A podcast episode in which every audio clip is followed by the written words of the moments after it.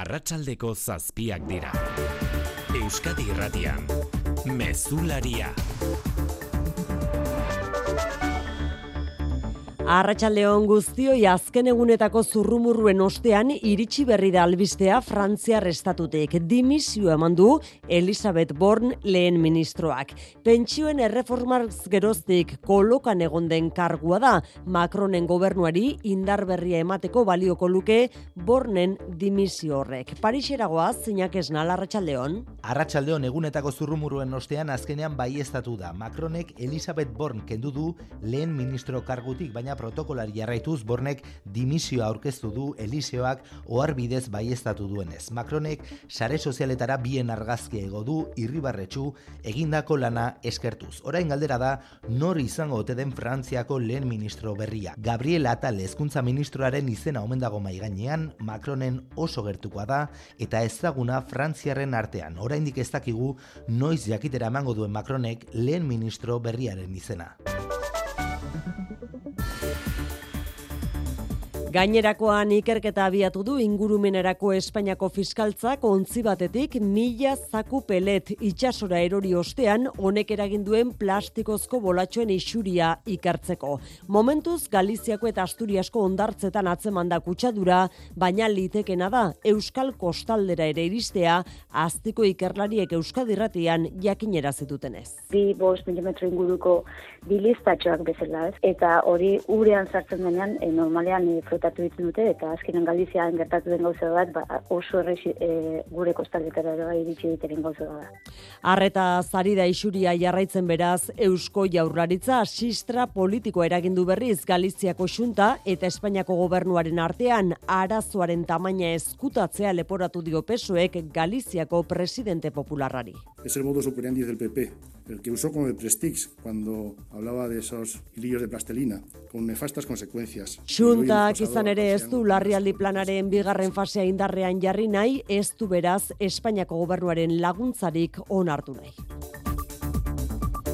Egunak utzitako gainerakoetan xikerresna larratxaldeon. Arratxaldeon bai. Akordio hori gabe bukatu da osasun zentro ospitale eta botiketan musukoaren erabilera derrigortzeari buruz Espainiako gobernuak eta erkidegoek egin duten tentsio handiko bilera. Eusko Jaurlaritza eta Nafarroako gobernua bezala erkidego ia guztiak azaldu dira eremu hoietan musukoa naita ez erabiltzearen aurka eta etzi jarraituko dute eztabaidatzen. Musukoa erabiltzeko gomendatzea nahikoa da Jaurlaritzaren eta Nafarroako gobernuaren arabera. Bestalde, gaixotasun harina den kasuetan, aurreneko hiru egunetan bajak norberak kudeatzeko aukera aztertzeko pres dago Espainiako gobernua osasun profesionalen lan zama arintzeko helburu. Nafarroan 0 eta 3 urte arteko hezkuntza zikloa doakoa izango da datorren ikasturtetik aurrera familia guztientzat. Gobernu programan jasotako helburu estrategikoa dela azpimarratu du Carlos Jimeno hezkuntza kontseilariak. La medida supone alcanzar el objetivo, insisto, estratégico de la plena gratuidad en esta etapa 03. Nafarroako gobernuaren aurreskoletan ez ezik, gobernuarekin hitzarmenak dituzten udal eskoletan ere doakoa izango da hezkuntza. Bestalde, Araba Bizkaia eta Gipuzkoan, datorren otxailaren zazpian abiatuko da urrengo ikasturterako aurre matrikulazioa. Pentsio duneen kopurua nabarmen hasiko da urrengo bost urteetan ego Euskal Herrian. Bost mila eta seireun pentsio dun gehiago bataz beste urtero. EITB dataren azken txostenaren ondorio nagusietakoa da. Hori izan ere, baby boom delako belaunaldikoak erretiro hartzen hasi dira eta gainera lan egin duten gero eta emakume gehiago ari dira iristen erretiro adinera. Dena den gizonenak baino bosteun euro txikiagoak dira batez beste emakumeen pentsioak ego Euskal Herrian eta jubilatzeko adinari begiratuta batez beste irurogeita lau urte eta erdirekin hartzen dute erretiroa langileek. Ekialde hurbilean gazako gerra eskualdera zabaltzeko arriskua unditu eginda Israelek Hezbolako goi komandante bat hil. Libano hegoaldean egindako aire eraso batean hildu eta bera da Israelek hilduen Hezbolako maila goreneko ofiziala pasaden urriaren zazpiaz gerozti. Kilketa hau dator pasaden astean Israelek al aruri jamaseko goi agintaria hil eta gero beiruten eta alegin diplomatikoak areagotu egin direnean gerra eskualdera eda ez dadin. Besteak beste, Blinken eta Borrell, Ameriketako Estatu Batuetako eta Europar Batasuneko diplomazia buruak elkartu dira Saudi Arabian. Eta gazan bitartean, jada, hogeite irumilatik gora Palestina ditu Israelek azken hiru hilabeteetan egindako erasoetan. Kiroletan Xavier Muru Arratsaldeon. Arratsaldeon. Franz Beckenbauerren eriotza utzi du Arratsaldeak eta berriena kopako final zortzirenetarako zozketa orain bertan egiten ari direna. Bai, Espainiako Futbol Federazioaren egoitzan ari dira, bolak irekitzen eta orain bertan atletikin izena ikusi du, ea bazien den zurigorrien aurkaria, papera ireki, eta atletikek alabesen kontrako neurketa jokatuko du. Beraz, erne, izan ere, final zortzirenetan bi derbi izango ditugu. Atletik alabez eta osasuna reala, horixe azken ordua. Eta ondo diozu, dolua alemaneko futbolean, Franz Beckenbauer jokalari, atzelari mitiko hilda, irurogeita emezortzi urte zituela, historiako undinetakoa, titulu sorta ikaragarria, alemaneko selezioarekin munduko txapelketa bi aldiz irabazitakoa, bat jokalari zela, beste aukeratzaile, Munisko Baiarekin Europako Kopa eskuretu zuen hiru aldiz jarraian eta urrezko bi baloiren jabe futbolzaleen oroimenean hiltzatuta geratuko den jokalaria.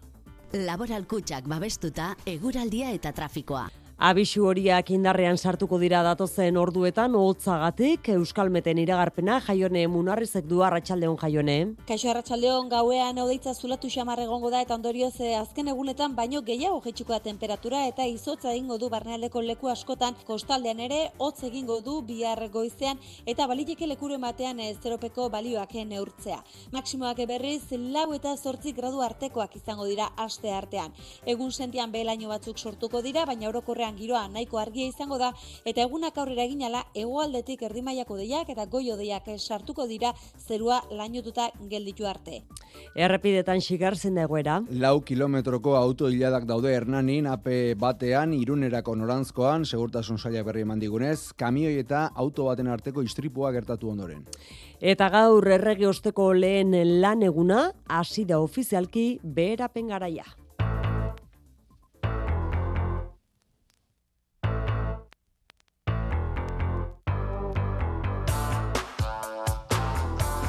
Nafarroako saltoki handietan bezala gaur hasi da Araba Bizkaia eta Gipuzkoako dendetan merkealdia beste bi egun itxaron beharko dute berriz Ipar Euskal Herrian. Izan ere Pet Shop Boys bikote Britaniarrak shopping kantuan esaten duen bezala guztia dago salgai baita gure historia ere eta gaurkoan merkexeago.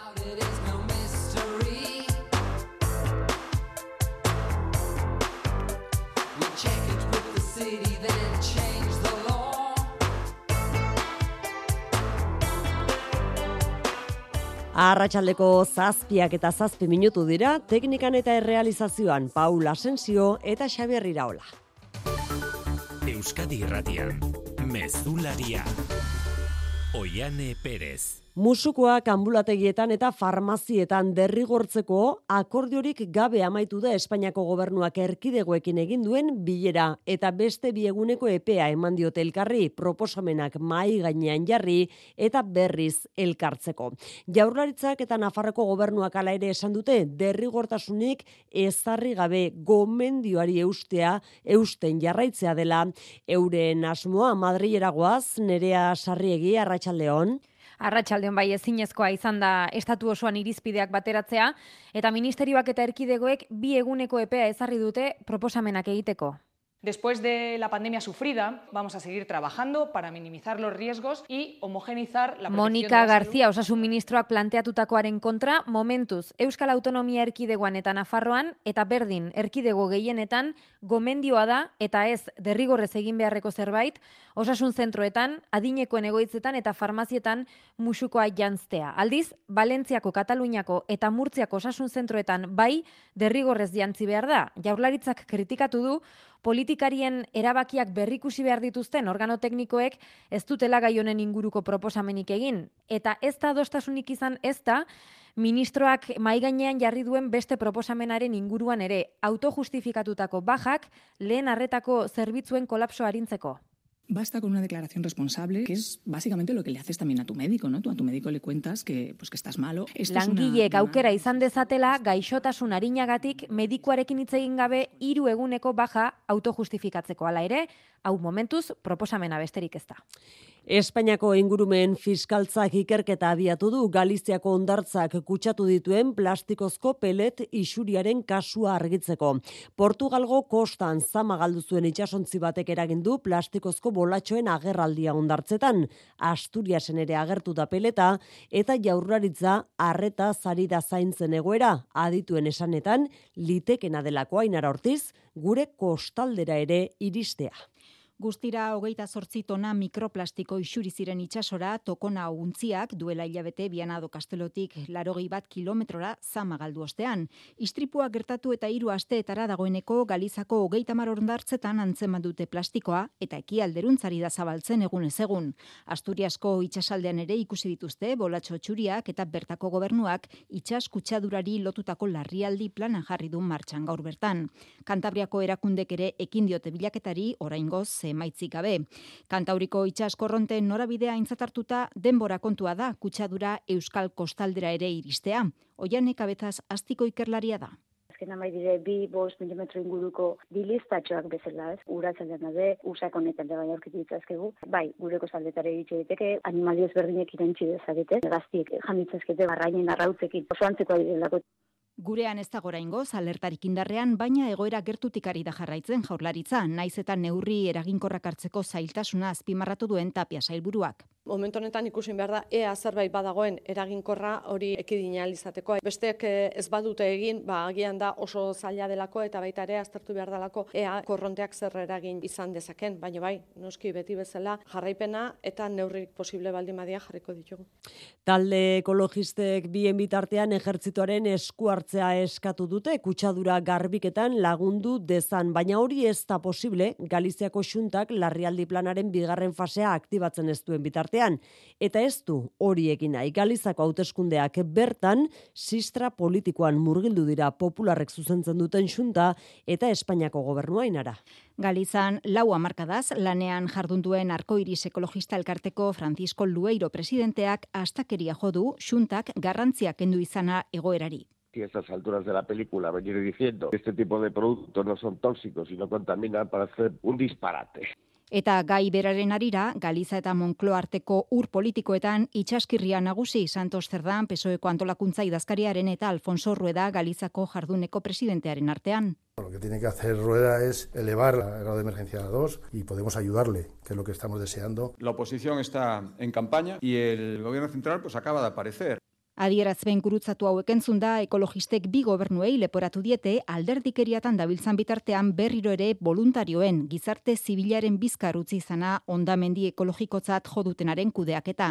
Hortaz, armadako soldaduen laguntza bermatuko lukeen bere alako esku hartze koordinatua exigitu diete bi ejecutiboei que es absolutamente urgente y prioritario que la unidad militar de la UME se ponga rápidamente a trabajar, coordinada con la Junta, para que no vaya peor. Izan ere, okerrera egitekotan, oroimen kolektiboan oso present dago duela hogeita bi urte prestixuntziak Atlantikoan eragindako ondamendi ekologikoaren mamua. Lau urte barru, sereun da irurogeita emeretz mila pentsio dun izango dira ego euskal herrian. Gaur egun baino, hogeita zortz mila gehiago dira. Ondori hori utzi du, EITB datak egindako txostenak. Besteak beste, lan egin zuten gero eta emakume gehiago ari dira iristen erretiroa dinera, hori bai, oraindik alde handia dago gizonezkoek eta emakumezkoek jasotzen duten pentsioaren artean. EITB datak egindako txostenaren beste datu bat, Euskal Autonomia Erkidegokoak direla, Estatu Espainiarreko pentsio altuenak jasotzen dutenak. Zisto iturriaga goitia. Datozen bost urtetan, 2000 eta hogeita sortzira bitarte, pentsiodunen kopurua nabarmen hasiko da ego euskal herrian. Bos mila eta seireun pentsiodun gehiago izango dira bataz beste urtero. Datorren olatu horren zergatiak dira, baby boom belaunaldikoak erretiroa hartzen hasiko direla, eta gero eta gehiago direla bere garaian lan egin eta jubilazioa dinera iristen ari diren emakumeak. Emakumeen pentsioak ordea gizonezkoenak baino, bosdeun da irurogei euro txikiagoak dira bataz beste, hala ere izan gizonezkoenak, izan emakumeenak Euskal Autonomia Arkidegoko pentsioak Estatu Espainiarreko altuenak dira eta Nafarroakoak laugarren altuenak. Gastua beraz, Estatuko bataz bestekoa baino handiagoa da gurean, eta pentsio jeusteko langile ratioa ordea txikiagoa.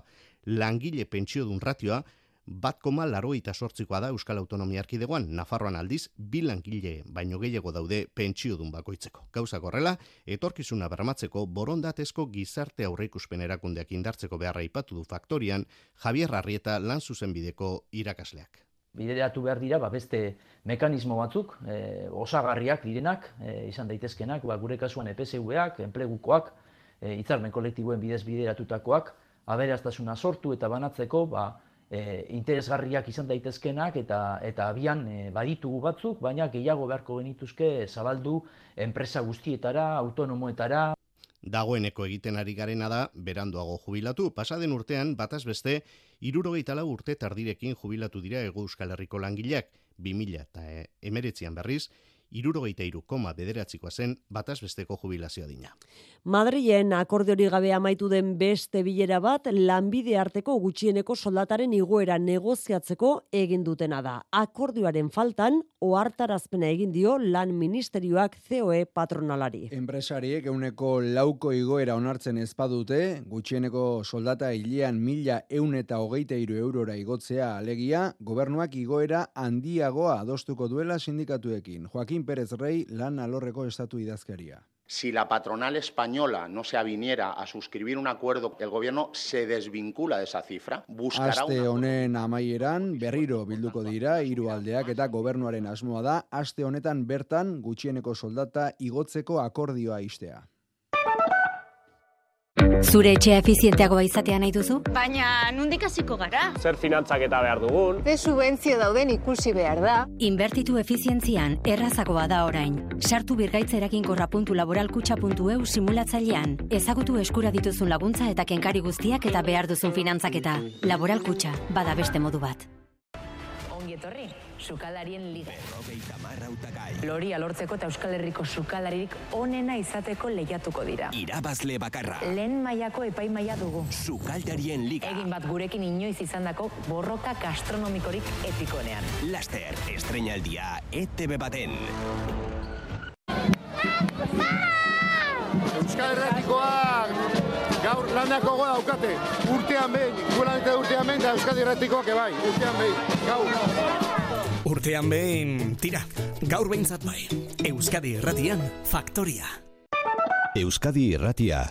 Nafarroko gobernuak iragarri du datorren ikasturtean 0 iru zikloa doakoa izango dela. Akordio programatikoan aurrikusita zegoen eta dagoeneko aurreratu du hezkuntza departamentuak aurreskola publikoetan eskaintzen diren 5000 eta 500 plazak doakoak guztiak izango direla ordaindu gabekoak. Aitor Perez Arratsaldeon. Arratxalde azken urteetan doako tasunerako bidea jorratu du Nafarroako gobernuak orain arte ordea errentaren araberakoa izan bada urrengo ikasturtetik aurrera berriz inork ez du ordaindu beharko 0 iru zikloan doako tasuna beraz familia guztientzago izango dela iragarri du Carlos Jimeno eskuntza kontseilariak. La medida supone alcanzar el objetivo, insisto, estratégico de la plena... Neurri honekin Nafarroako gobernuak itzartutako konpromisua betetzen dela dirazi du kontseilariak eragina izaera publikoa duten aurreskoletan nabarituko da bai Nafarroako gobernuaren menpe, baita tokiko erakundeen menpe daudenetan ere.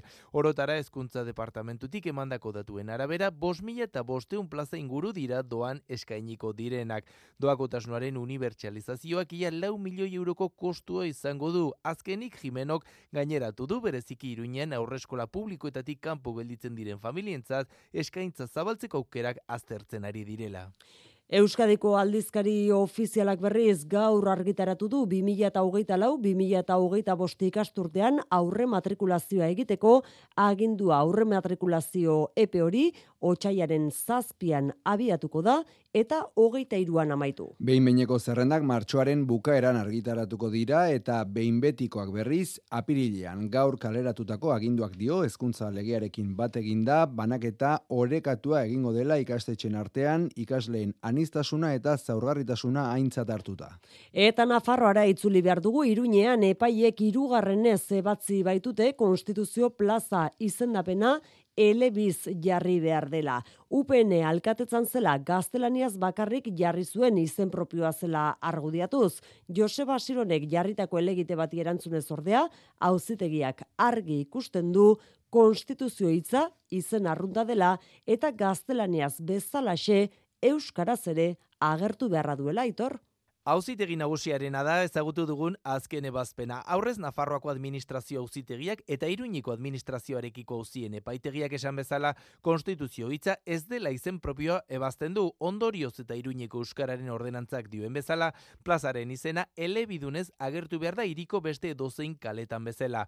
Azken ebazpen honek amaiera emango dio Enrique Maia alkate izanik 2022 urtarrilean abiatu zen polemikari. Alkatetzaren aginduz gaztelaniaz bakarrik jarri zen plazaren izendapena orduan. Hori ikusita Joseba Sironek orduan iruñeko zinegotzi gisa elegitea jarri eta epailek bitan arrazoia eman bazioten ere upeneren gidaritzapean udalak beste hainbeste elegite jarri zituen. Orain auzitegi nagusiaren azken sententzia berriz Joseba Siron alkate postuan dagoela heldu da. Beraz pentsatzekoa da elegiteen garaia amaitu dela eta aurki iruñeko konstituzio plaza izendapena behin betiko elebidunez jarriko duela udalak. Parisera itzuli behar dugu Elizabeth Born, Frantziako lehen ministroak dimisioa aurkeztu duen arratsalde honetan. Karguan hogei hilebete egin ondoren aurkeztu du bere dimisioa Eliseoan. Gobernuko buru zen denbora tarte horretan pentsioen lege polemikoa atera du aurrera. Orain, lehen ministroa ordezkatu eta bere agintaldiari auspo berria eman dio Emmanuel Macron presidenteak. Parixen Iñaki Esnal berriz ere konta iguzu. Arratsaldeon egunetako zurrumuruen ostean azkenean baiestatu da. Macronek Elizabeth Born kendu du lehen ministro kargutik, baina protokolari jarraituz Bornek dimisio aurkeztu du Eliseoak oharbidez baiestatu duenez.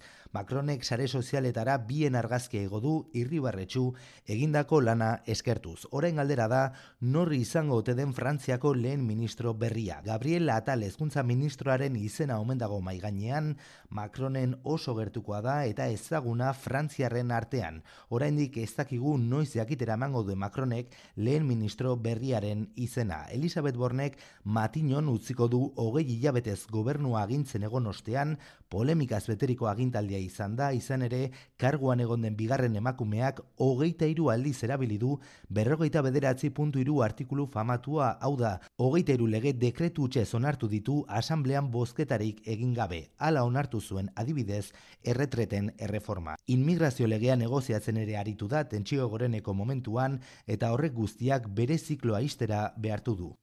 Madrilen diputatuen kongresuan berri zagortzen ari da denbora, inflazioari aurre egiteko Espainiako gobernuak onartu zituen neurriak berretxia ahal izateko. Izan ere, Junts alderdiak eta Podemosek kontrako jarrerarekin jarraitzen dute oraindik ere. Gauza korrelan erea, kolokan daude gaur gaurkoz pentsioen igoera edo gasaren bezaren murrizketa besteak beste. Alderdi sozialistak dekretua lege proiektu gisa tramitatzeko eskaintza egin du azken orduetan akordio batera iritsi nahian konta iguzu. Bai, Junsen botoak erakartzeko bidea izan liteke hori, neurriak dekretu gisa ez lege proiektu gisa tramitatzea, taldeek aukera izan dezaten zuzenketak egiteko, baina Puigdemonten alderdia gogor jokatzen ari da, eta agian hori ere nahikoa izango, hiru dekretuak erretiratzeko eskaria egin dio gobernuari, negoziak eta zerotik abiatu nahi dute Josep Rius bozera mailea. La proposta que hem fet des de Junts per Catalunya és que es retirin aquests tres de reials decrets lleis. Junts ez da oztopo bakarra, Podemos ere gehitu zaio Monkloaren arazoen zerrendari dekretuak motz geratzen dira moreentzat, batez ere langabezia subsidioari dagokiona isa zerra bozera mailea. No podemos votar un real decreto que implique recortes en concreto Arduraz jokatzeko eskatu diete pesoek eta sumarrek gogoratuz bertan bera gera daitezkela krisiaren aurkako neurri sozialak hala ere uste dute gai izango direla egoera bideratzeko Maria Jesus Montero presidente ordea. Y estoy convencida de que aquí de aquí al jueves encontraremos aquellos elementos que Alderdi popularrarekin ere harremanetan jarri dira baina PPek argi utzi du ez dutela gobernua salbatuko. Iberiako lurreko langileen laugarren eta azken greba eguna izan da gaur loiun aurreko egunetan bezala, hilera luzeak eta maletak pilatuta ikusi ditugu gaurkoan ere. Buelin eta Lufthansa konpainietako maletak kudeatzen dituzten Iberiako langileek eta hegaldi hartzera joan direnek aurrikusi dute maleta egun batzuk atzeratzeko aukera hori problemarik ez, itxaron bar bat aste bat, bai, itxaron eta listo. Maleta, ba, ez dakit, galdetu ingo dut eltzen azenien e, txekinera, ze bate dakit duko dan. Eta adi sindikatuek ez baitute baztertzen greba egun gehiago deitzeko aukera ere. Hain zuzen, greba horri lotuta informazio jakingarri hau.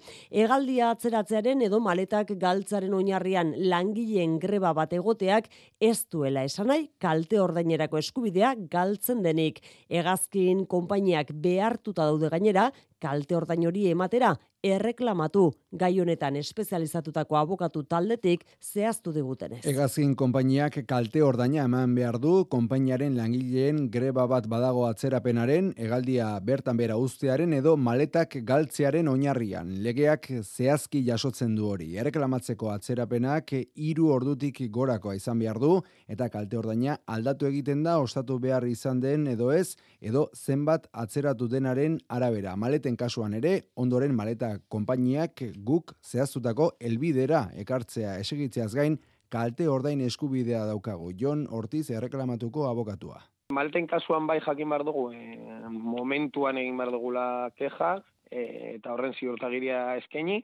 Joan borko ginateke kasuz kasu ikusten hmm. zenolako atzerapenarekin heldu den, horrek zer suposatu duen, zeo zer erosi behar, e, behar izan duzun, eta horren arabera noski e, kalte ordainak eskatu ditzakegu. Mm. Erreklamazio oldea izango da egunotan hortizen arabera.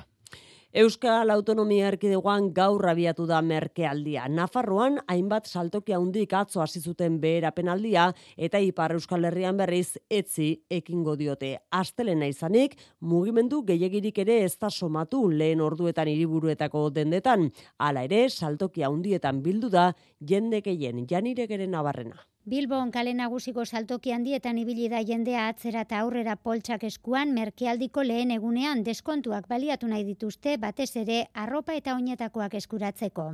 Gaur gainera e, dela, ba, jende gutxiago dau, orduan e, aprobetsatuko dugu lehenengo eguna dela. Beharrezkoak diren gauzak boestia erosi ditugu, ropa interior. Interneten bidez egin da neukan, prisaskia eta dana prestaute, zapatu urako ja, da zapartuan bertan gola ratzaldeko zetan, komprar. Ja, ez de lengoko hori berapen handiak eta...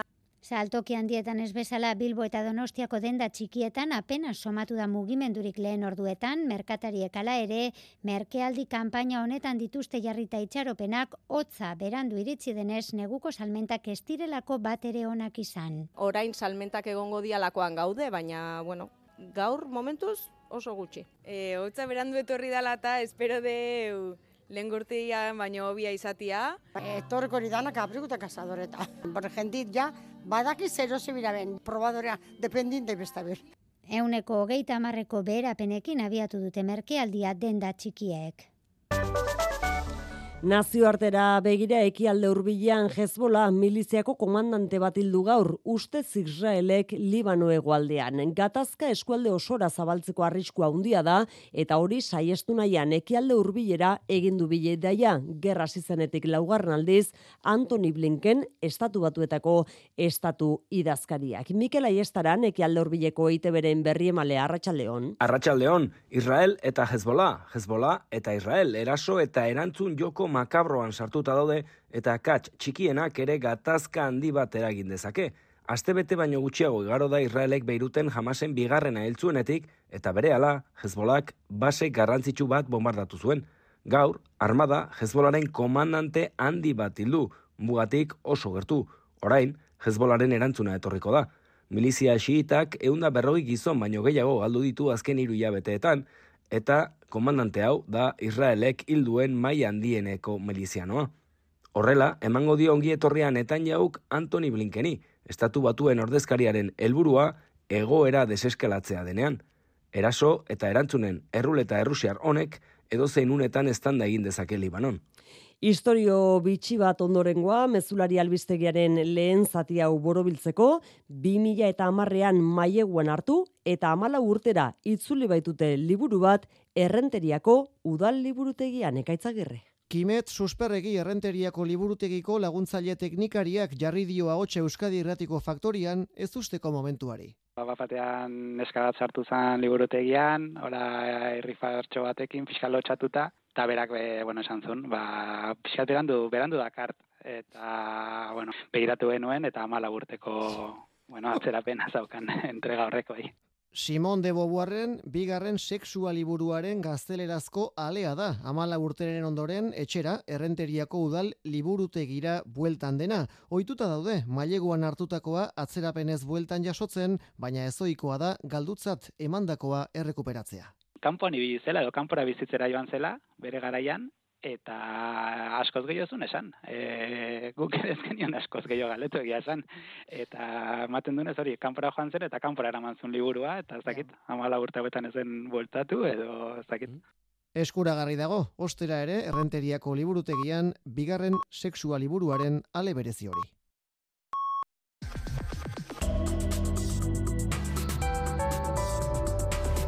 Euskadi Irratian, eguraldia eta trafikoa. Marian Beiti alarrangoitia errepidetan bada aipatzeko zerbait, ezta? Bai, oraindik ere lau kilometro ingurukoak direlako kotxe hilarak ernanin, ape bat errepidean, irunerako norabidean, han kamioi eta auto batek izan duten istripua dela eta segurtasun zailak esan digu zauritu bat etxera eraman dutela. Eta erreta ere ordu honetan, manmasingo tunelean, azortzi autopistan, basaurin, bilborako norabidean matxuratutako auto bat erretiratzeko, erreit baet itxi egin baitute, beraz, arretaz gidatzeko gomendioa hemen ere. Eguraldiaren iragarpen euskalmeten jaio nemunarrizek. Gauean hodeitza zulatu xamar egongo da eta ondorioz eh, azken egunetan baino gehiago jaitsiko da temperatura eta izotza egingo du barnealdeko leku askotan kostaldean ere hotz egingo du bihar goizean eta baliteke lekuru ematean eh, zeropeko balioak neurtzea. Maksimoak berriz lau eta zortzik gradu artekoak izango dira aste artean. Egun sentian behelaino batzuk sortuko dira, baina orokorrean giroa nahiko argia izango da eta egunak aurrera eginala egoaldetik erdimaiako deiak eta goio deiak sartuko dira zerua lainotuta gelditu arte. Mesularia, gertukoak. Aipatu berri dugu temperatura basuak hotzak ditugula Euskal Herri osoan eta hotzari elurra gehitu dakioke aste honetan. Goi geruzetan isolaturiko aire masa hotz bat sartu eta asteazkenean elur maila laureun metrora jeitsi daiteke. Etor litekenaren aurrean prestatzen ari dira batean eta bestean ekaitz. Araban prest dute neguko errepide zaintza operatiboa prebentzio fasean, bereziki mendateak, errera azazeta opakua edota bernedo izango dira aintzat hartzeko puntuak, baina gazteizen ere egin dezake elurra eta udalak martxan jarri du aurre larrialdi fasea. Nafarroan, gauerditik aurrera abisu horia ezarriko du AMTek, zeropetik zazpi gradurarteko temperaturak espero dira Pirinioan eta asteazkenean hotza eta elurra. Gaurkoa baina, asteburuan bota duenarekin gozatzeko eguna izan dute esaterako horreagan. Ba, igoera batzuk egin eta jaitxera batzuk lan egun pasa, lasai lasai eta ba, elurra dagoenez probestera, eguna probestera. Oso gustora hemen, kriston elurte, elurtea mondu, osea, que Gipuzkoan eta Bizkaian bidania goiatz eta ubide dira herririk garaienak. Prestaketak hasiak dituztela esan digute Juan Inazio Zinkunegi eta Zigor Iturriotz bi herriotako alkateek. Guk eh, aurreko urtetikan zenbat gastatzean o gutxe bera prebintze deu eta horren arabera berriz pilak eta ite deu. Udaletxak baduko toternoa da horreri pala bat jartzen jako ekitani besa eta hori eta gatza gaur agraztien gelditu gara udaletxikoak e, toternoari pala jartzeko eta hori, gaia prest. Elurrak entzeko berreun eta sei makina zazpi garabi eta beste eun eta hogeita amar ibilgailu prest daude araban bizkaian eta gipuzkoan elurrak eragin ditzakeen arazoei aurre egiteko. Errenterian hiru pertsona ditu ikerketapean ertzaintza kurtezar gauean suziri batek eragin zuen sutearekin lotura dutelakoan. Euskadirrateko faktoria saioan Josu Erkoreka segurtasun sailburuak jakinerazi du amalau saldeak eta jarri dituztela bizilagunek eta ikertzen ari direla ea suziria eraikinetik bertatik jaurti zen. Eta ez kanpotik hasieran ustezen bezala. Maialen narratibel. Bai, izan ere Josu Erkorekak argitu du sutea barruko patio batetik zabaldu zela eraikinean gora eta horrek eraman dituela ikertzera ea suziria kanpotik ez barrutik jaurti ote zuten. Badirudi barruko patio batean sortu zela eta gero tximiniaren efektua egin zuela hor e, biztutako zuak eta handik gora joan zela eta horregatik agertu zela geroan hartzearen goiko partean. Baliteke barruan sortutako izatea. Momentu hiru pertsona daude ikerketapean eta amalau salaketa jarri dituzte bizilagunek, oraindik kalteak zehazteke dauzkate, perituak ez direlako etxe bizitza guztietatik igaro. Gogoratuko dugu errenteriako amasei solairuko eraikin batean piztu zela sute hori, sorgintxulo auzoan etzen inor zauritu, baina etxe bizitza bat erabat erreta gelditu zen. Eta Donostian San Martin merkatuaren azokak kokaleku berria du gaurtik aurrera. Easo kaleko amabigarren zenbakia hain zuzen ere. Oiko kokalekutik eunda berrogeita mar metrora dago, bertan izango da gainera lau hilabetez San Martineko berritzelanak amaitu bitartean. Jokin aiarregarai. Arratsaldeon, San Martin merkatuko azokak kokaleku berria du gaurtik aurrera. Easo kaleko amabigarren zenbakian bi pixuko lokala kaletik sarrera zuzena duena. Dagoeneko ateak zabalik baditu ere, oraindik bertan dira gremioak azken lanak amaitzen egoitza berriaren inguruan galdetuta denetariko iritziak saltzaileen artean. Piska desberdina, baino moldatu inbarko du, o kezka hori daukau, baina bueno, nik uste du etorriko ala, jendea. Más pequeñito, pero bueno, contentos. Postuak eta generoa e, sartzeko leku txikia iruditzen zait, leku pixka gehiago hartu behar dugula, ez? Guk importantzia gehiago man bar diogu egiten diogu lanari. Bezeroei galdetuta berriz argi dute, orain arteko espazioa egokiagoa da eskaintza ikusi eta lasai erosteko. Bueno, egia esan lekua ondo dago, baina pixka txikia iritu zait. Postuak oso oso juntu daude eta ez dago lekurik, ez dago lekurik gauzak usteko. E, beste asko sobeto zegoen.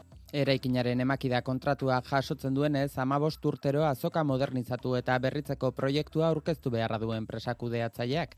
Obra lanen epea betez gero, lau hilabete ez izango dira egoitza berrian San Martin merkatuko arduradunek aurre ikusten dutenez. Kultura leioa.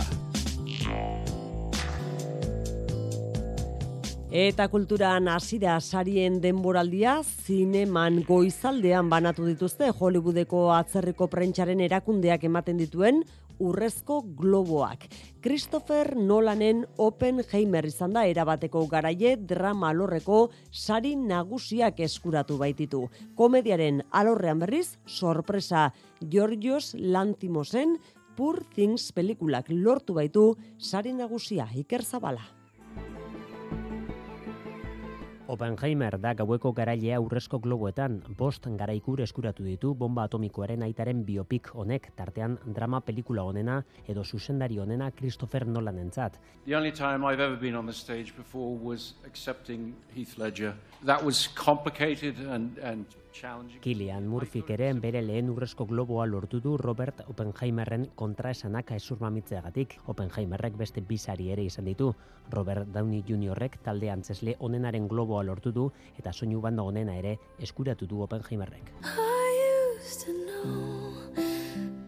Bi sari txiki eskuratu ditu favorito ere bazen Barbik, Billy Eilesian, What Was I Meant For abesti honena izan da eta takila lorben sari ere badu Barbik. Komedia honenaren alorrean, Georgios Lantimosen Poor Things gailendu da, baita emakume aktore honenaren alorrean ere. Emma Stone izan da. Gaueko beste momentu unkigarria izan da Lily Gladstonen saria. Drama aktore honena izan da Killers of the Flower Moonen sari bakarra. Lehen antzesle indigena da sari eskuratzen eta ala bere izketaldia bere tribuaren oinbeltzen hizkuntzan hasi du Gladstonek. Okenek sokoeks, netaneko pitaki mahtotosik seketsetapi. I just spoke a bit of Blackfeet language that raised me. Gaueko beste garaileetako bat, Anatomy d'un Shoot pelikula frantzierrean gidoi onena irabazi du Justin Trietek, baita ingelesez ez den pelikula onenarena ere.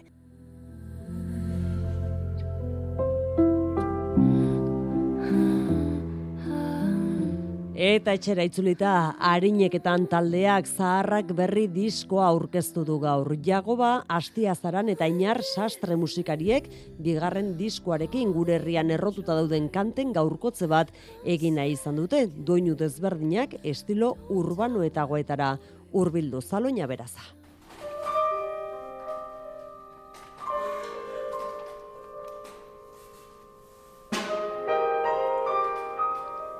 Clara Elizondo diseinatzaile donostiarrak azken diskonetarako propio sortutako kimono euskaldunak soinean aurkeztu dute zaharrak berri diskoa. Aurreko diskoan egindakoaren antzera, gurean oso errotuta dauden kanten gaurkotzea. Egin naiz dute oraingoan ere, alegia, galtzear dauden kanta horiek itxuraldatu eta publiko berriarengana helarazi, euskalondarea berreskuratu asmoz. Reportorioaren aukeraketaren gainean, inar sastre piano joleak kontatu du, hau ere, biren artean egindako lana izan dela. Netzako bi hiru doinu betikoa dira, beste giro bat eman diogu, eta gero doinu gehientsuenak niretzako berriak ziren. Orduan, jagobak behar bada ezagutzen zitun, modu tradizionalean esaterako beltzarana betiko sortzeko bada. Orduan, ba, naiz jolasten da zeizan ditek, eta zer harmonia entzuten dut honen azpian da, zer ritmo eman dizagut orduan. Edo metrika pixka aldatzen diot, eta orduan jagoari pasatzen dutenean, gau, jagoak sorpresa zartzen du, zaten beze, zein duzu hemen. Amairu kantuz osaturiko diskoa da perlatxoz jositako kantu bilduma, harri bitxi horietako bat, jago bastiazaran beraren amamak abestutako apamaxole kantua. Perla da baitaren niretzat diska isten duen kanta amama xole izena du eta nire amama da abesten. Duela berroi urteko nire amamaren grabazio bat sukaldean kaset zar batean eta horren gainean inar pianoa jotzen jarri dugu. Unai mimentza berak teknikariak zuen, baina ezin du etorri amamak grabatzea da ez ez amama hilda dago. da, zezun, da nola mantendu du tonua hasieratik bukarara, ez? Harineketan taldeak gainera egitasmo berezti bat jarriko du martxan aste honetan zehar ostiralera bitartean Euskal Kantagintzaren grabazio zahar bat disko bat entregatzen duen herritarorok trukean zaharrak berri diskoaren ale bat jasoko du opari. Aste honetan bertan kaleratuko dute zaharrak berri singelaren bideoklipa eta zuzenekoan entzuna dituenak ere izango du horretarako aukera astonetan bertan larun batean kontzertua eskainiko baitute Santelmo Elizan sarrera doakoa da edukiera bete arte.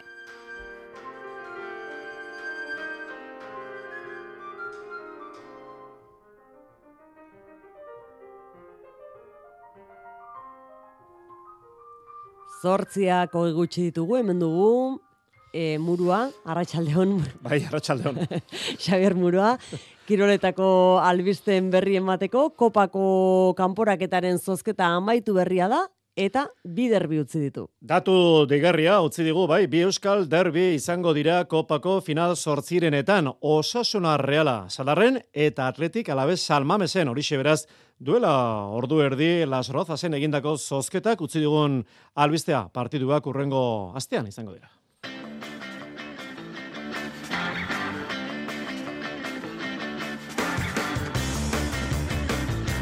Dolua Alemaniako futbolean Franz Beckenbauer jokalari atzelari mitiko hilda irurogeita emezortzi urte zituela historiako undienetakoa titulu sorta ikaragarria. Alemaniako selezioarekin munduko txapliketa bi aldiz irabazitakoa, bat jokalari zela, beste aukera zaile, Munisko Bayerrekin Europako Kopa eskuretu zuen hiru aldiz jarraian eta urrezko bi baloiren jabe futbolzaleen oroimenean hiltzatuta geratuko den jokalaria. Saskibaloia Baskonia kopatik kanpo geratu ondoren, zauria sendatzen aleginduko da bihar Monakon Euroligako partiduan.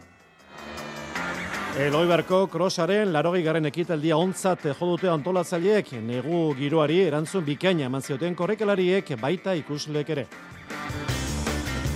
Aspek boste pilotariren kontratu luzapenak iragarri ditu gaur. Tolosa, egiguren bost garena, Elostarbe, Zabala eta Bikuinak Eibarko enpresan jarretuko dute.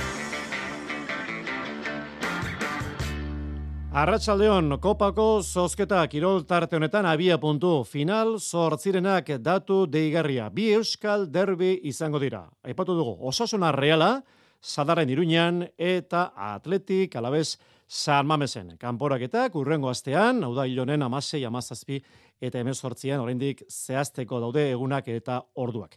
Beraz, final laurdenetan, hori bai, bi euskal talde izango dira, urrengo kanporaketan, bi euskal ordezkari seguru.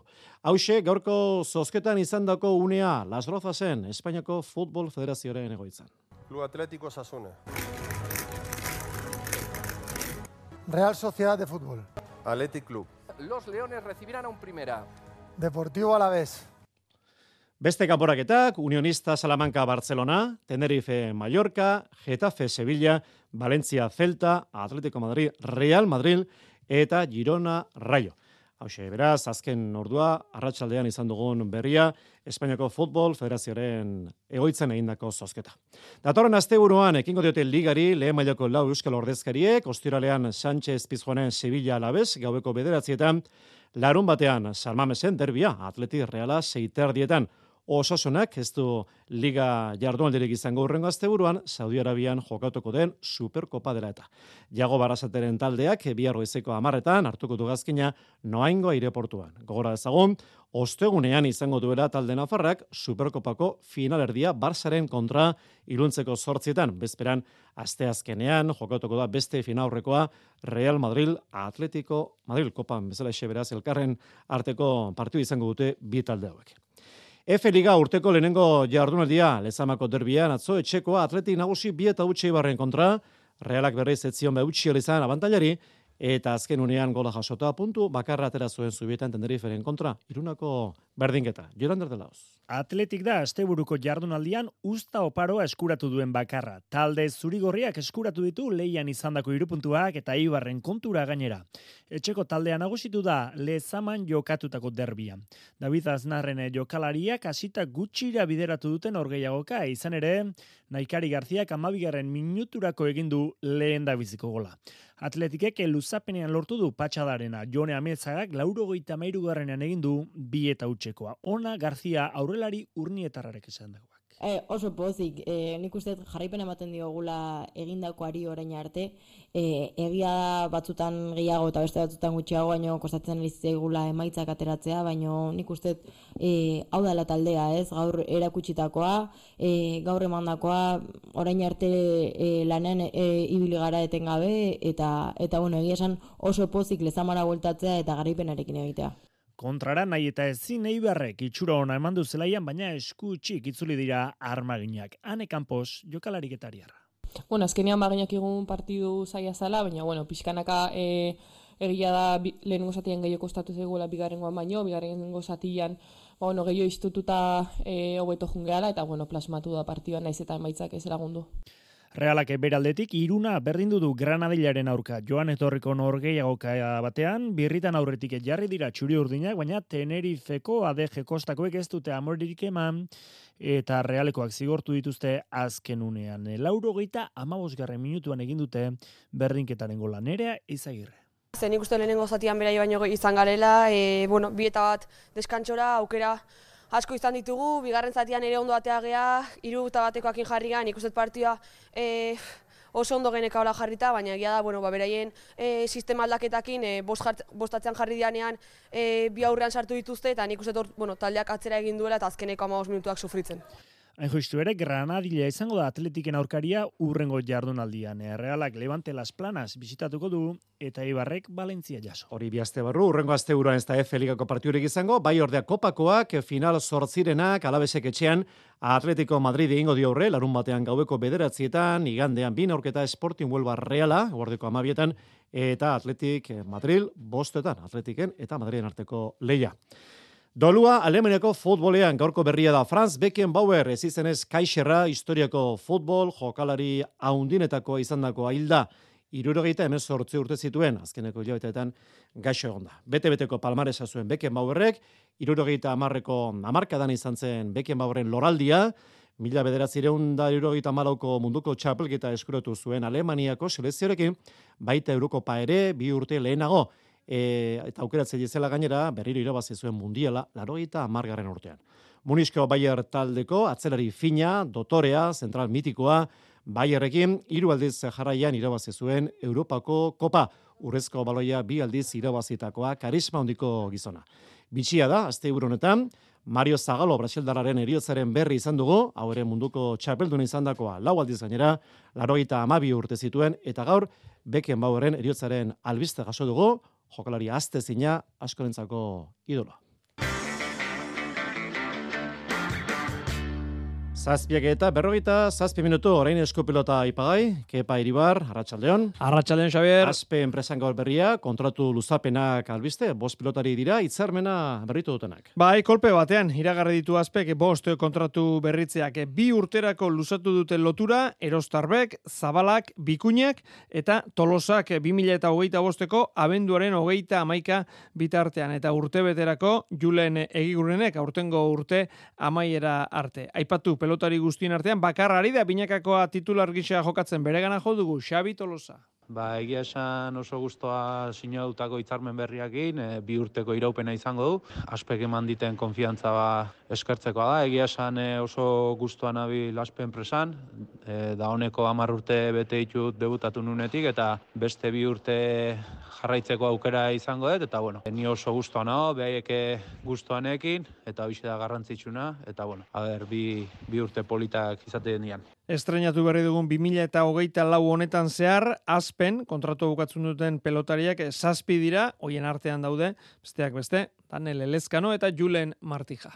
Eta trinketeko berriak ere bain, kepa, berezkoetan, superprestigioko lehiaketa amaitu da, atzo final estua parekatua garatenean, Luis Sánchez, txapeldon, berrogei eta hogeita emeretzi pelio laralderen kontra. Bai, eh, esan duzu, azken markagailua ezin estuagoa izan zen, finalak hori ekarri zuen, eh, garapenean, zoroa eta oso gora beratxua, launako berdinketaren ostean, Peio Larralde bost eta hogeita bat aurreratu zen oso nagusi arlo guztietan eta tarte handia zabaldu zuen. Baina bapatean, Luis Sánchez eh, egintzen, bero jokoa egiten hasi, ordura arte ezinezkoa suertatu zitzaiona, hogei eta utxeko partzial ikusgarria lortu zuen, hogeita bost eta hogeita bat eh, aurreratuz. Ez zuen bea jo ordea Larraldek eta hogeita bostean berdindu egin zuten. Tantoak elkartrukatuz joan ziren, baina Larraldek izan zuen txapelerako lehen aukera, hogeita amazazpi eta hogeita emeretz bederatzi aurreratu baizen, baina Alferrik Sánchez nagusi berriz ere, eta iaz bezala, superprestixau irabazi egindu. Biaramun gogorra bizitzen ari dela esan digu, Peio Larralde txapeldu nordeak. Biaramun zailak, egateko hain partida ona jokatuta eta han uh, urbil uh, izaitea garaipenetik uh, tantu batetara galtzea partida beti zaila da, baina hori da, badakigu uh, jokatu aintzin hori uh, gertatzen aldela eta niri atzo tokatu zait hori bizitzea eta eta hala beharko beharko dut partida hortatik ere gauzak ikasi eta eta heldu diren partidetan ea ea hobetzen dituztan uh, gero irabazteko Luis Sánchezek bizpairu urte dara matza buruzburu onena izaten, horren jakitun kantxaratu zen atzo azparnekoa. Eta nik atzo garbi nuen uh, irabazteko behar nuela partida handia jokatu, uh, eguna handia zen, uh, ikusi da publikoaren edaldetik, erantzun haundia izan da trinketean, eta uste dut partida uh, ezin hobea jokatu dutala hogei arte, gero Luisek berri sakea hartuz uh, min handia indit. Partida estutu da, gogortu da, eta eta azken tantor arte uh, ez ginakien nok irabaziko zuen.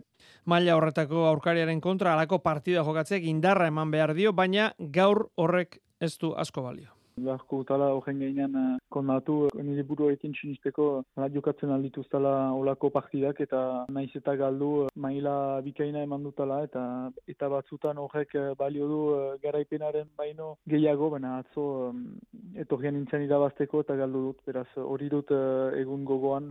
Superprestigea amaitu da beraz, abian da buruzburukoa, jokatu dira, lehen e, kanporaketak, eh, aurreko pare bat e, asteburutan jokatu dira, eta gaur bertan garazin bi partida. Filipe Bielek berrogei, David Barrenetxek hogeita zei, eta bestean, Elande Orate Garaike berrogei, Nianke Malikek emezortzi. Ederki, pilota berri gehiago, albiste zehatzak, gaur gaueko bederatzietan, katedra, saioan, kepa, gero arte. Gero arte. Saskibaloia, Baskoniak demoraldiko lehenengo kolpea jaso du. Kopatik kanpo geratu da, talde labarra, azkeneko bost demoraldietan hiru aldiz ez da koparako salkatu.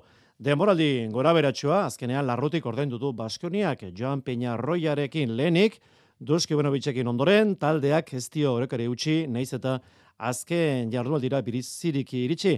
Azkenean atzo, atzoko partiduan, Madrildarrak nagusi, Real Madriden garaipena, larogeita bost eta larogeita emeretzi. Baskonia, Malagan izango den kopako lehiaketan, parte hartu ezin da geratu da, eta kolpe handi izan da noski, klubarentzat, Joseba Sánchez, saskiboloia ditua. Egia dena da, e, saleontzat ba, izugarrizko e, decepzioa izan dela, e, gazteiztar asko sarrerekin geratuko dira, ez dakit malagan edo gazteizen, baina, baina bueno, bai, e, porrota izugarria izan da. Amazazpi jardunalditan, bederatzi neurketa baino ez ditu irabazi talde gazteiztarrak. Baskoniak zertan utxegin duen galdetu diogu Joseba Sánchezi. Oso talde murriztuta izan dugula, e, base bakar batekin jokatu dugu ia e, denboraldi osoa, zeren e, manioneta txiosa, ez dute e, beharrezkoa den maila erakutsi. Eta bueno, hori ba, nire ustez aipagarria da, ez? Noski. Baina beste gako bat aipatuko nuke baita ere, e, mentalitatea, ez?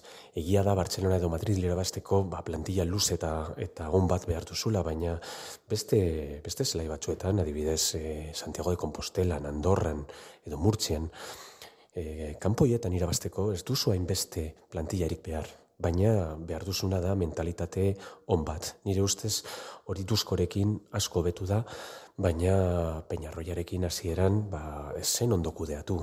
Baskoniak eh, bihar Euroligako neorketa jokatuko du Monagon, Monakon arratsaldeko zazpitan amar garaipen ditu Ivanovitzen taldeak, baita Monakok ere partidu garrantzitsua beraz. Atletismoa elgoi barren beste urte betez ikuskizunaz gozatzeko aukera izan dute cross zalek. Joan Mugartzaren oroimenezko probak, atzo, laroi garen ekitaldiak, asebete zituen ikusleak eta antolatzaileak. Zigor diez, koordinatzaileak, balantzea hona egin digu gaur, atzoko egundaren inguruan posi, posi garatu gara, izan esan da, ba, e, lan, kriston lan egin da gero, ba, ba, horrako egun bat urtetzia e, guretzako, ba, posgarri izan da, ez? Eta batez ere, ba, bueno, zelan e, etorri izan jente ikustera, aletak ere zelan jundia zen, eta dana, dana, horrek dana ondo juntzaigu, eta posi, posi. Hotza, euria, lokatza, azken batean egu giroa izan zuten korrekalariek emintxetako zirkuituan, korosaren berezko xarma izan zuen atzoko egunak. Atleta Afrikarrak ordea, edozein egoretan dira lehiakorrak. Bai, maia oso ona, potentia, eta giz esan e, posik ez, posik gustora, eta bai, maia oso altua, altuko krosa, ela zerkari garrantzitsuak eta euren eh, mai altu ere eman zuten, hasi que bere berez eh, ondo ondo. Emakumezkoetan Beatriz Xebet munduko krotxa beldun Keniarra izan zen onena eta Jone Zabaleta euskalduni konena 12. postuan korrikalari azkoitiarra pozik. Egiz esan da txiki sentitzen ditzen irteran atleta ona hauen albun ikusite, baina hori bat da hauekin parte hartzeko aukeri zetie. Naizta igualdisek ez du asko lagundu, ambiente paregabi zauen, eta bai gratati da bai zirkuito ozun zier entzundako animui esker, ba, asko zer izen da meta iatzie. Gizonezkoetan beriko aregau etiopiarrak nagozietosuna erakutsi zuen, eta unai arroio amazazpigarren postuan elmugan korekalari tolosarrak biziki eskertu du naziarteko proba honetan parte hartu eta munduko no, mundu mailako atletekin batera lehiatza. Eskergarria da, elgoi batek aukera eukitzea olako atletak ekarri eta ez da, kondizio normaletan behaiekin lehiatu ezingo deun e, e, jendeak, ba, behaiekin karrera berdinen, o bueno, bentsat, zirkuitoa, e, o zirkuiton batea egotea, ez, ez, karrera berdinen ez dugu esango, ze behaiek beste, beste nivel baten, o beste bi niveletan inkluso dare, baina, bueno, beti da politia, ez, hor, salidan inkluso ba, bere onduan egon, da, bakarrik ikustea nola etxen duen korri, ez? Elgoi barren, aziarteko krosa beste bengo zarrakastatxua. Eta herrikirola hasi da urrezko eskolarien bibitako lehiaketa. Eskuer nagan, lehenengo jardunaldia. Mikel Larrañaga eta Txomin Amondoran izan ziren atzoko lehenengo irabazleak Joran Erdelauz. Mikel Arrañaga eta Txomin Amundara inagusitu dira urrezko eizkoraren binakako txapelketaren lehen jardunaldian. E, bikote hori izan da bizkorrena eskuernako lanak osatzen. Proba kombinatuan aritu dira eta amasi minutu eta hogeita sei segunduan egin dituzte amarre urrake mozteko lanak. E, ugaitz mugertzak eta julen kainamaresek erdietxe dute bigarren postua. Amasi minutu eta berrogeita amabi segundu. Lehen e, bibikoten artean, leia estua izan da beraz, Hori bai, Mikel Arrainak esan du ez direla nahi bezain finaritu. Zer zan japa, egin izan, onja beste modalia da bezala egez, azkenin lan azkarrak eta beste erabateko askorak ediek, eta, bueno, Espainia asko jarun eta kostau gaurre hastia ez. Nin pentsatzet, ba, hemen diaurra beste entrenamentu batzu da pixkat bizkortasun hori harapako dula ez, da urungo eliminatoriatan ba hobeto xibiliko gela. Josean Etxeberri eta Oier Kainamares zelkatu dire irugarren, hogei minutu eta lau segundu. Bestalde, gaur iluntzen egingo dituzte debako idi proba entzutetsuak, hoi bezala Euskal Jolas pilotalekuko probalekuan izango da itzordua. Hau da, kalbeton zumardian ondo gordean dagoen probaleku horretan. Hiru ustarri plazaratuko dira gaurkoan, zornotzan nahiena, ipinarrietarena eta igeldorena. Jaialdi hori, iluntzeko zortzietan abiatuko dute.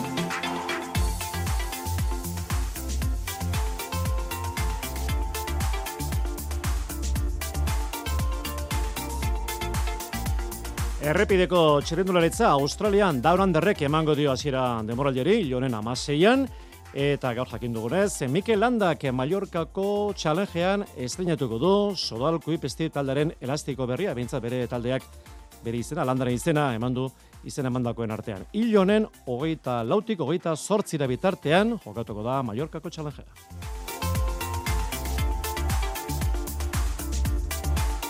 Dakar Rallyan irugarren etapa jokatuta, aldaketak autoen zelkapen nagusian, jazet alraji Saudi Arabiarrak hartu du lidertza, bigarna da orain, Carlos Sainz Espainiarra bederatzi segundora, etapa bera Lucas Moraes Brasildarrak irabazi du, eta motoetan Pablo Quintanilla txiletarrak irabazi du etapa, Botsuanako Ross Branchek zelkapen nagusiko buru jarraitzen du. Errutbian, hanpo ordiziak fitxaketa baten berri eman du Manuel Alfaro, hogeita la urteko erdilari Argentinarra lotu du talde goiarretarrak. Eta bukatzeko, gogora ezagon berriro, kopako zozketa final sortzirenak datu deigarri utzi dugu. Bi euskal derbi izango ditugu. Osasuna reala, sadarren, eta atletik alabez saman bezen. Eguneko beste kanporaketak, Unionista Salamanca Barcelona, Tenerife Mallorca, Getafe Sevilla, Valencia Celta, Atlético Madrid Real Madrid eta Girona Rayo.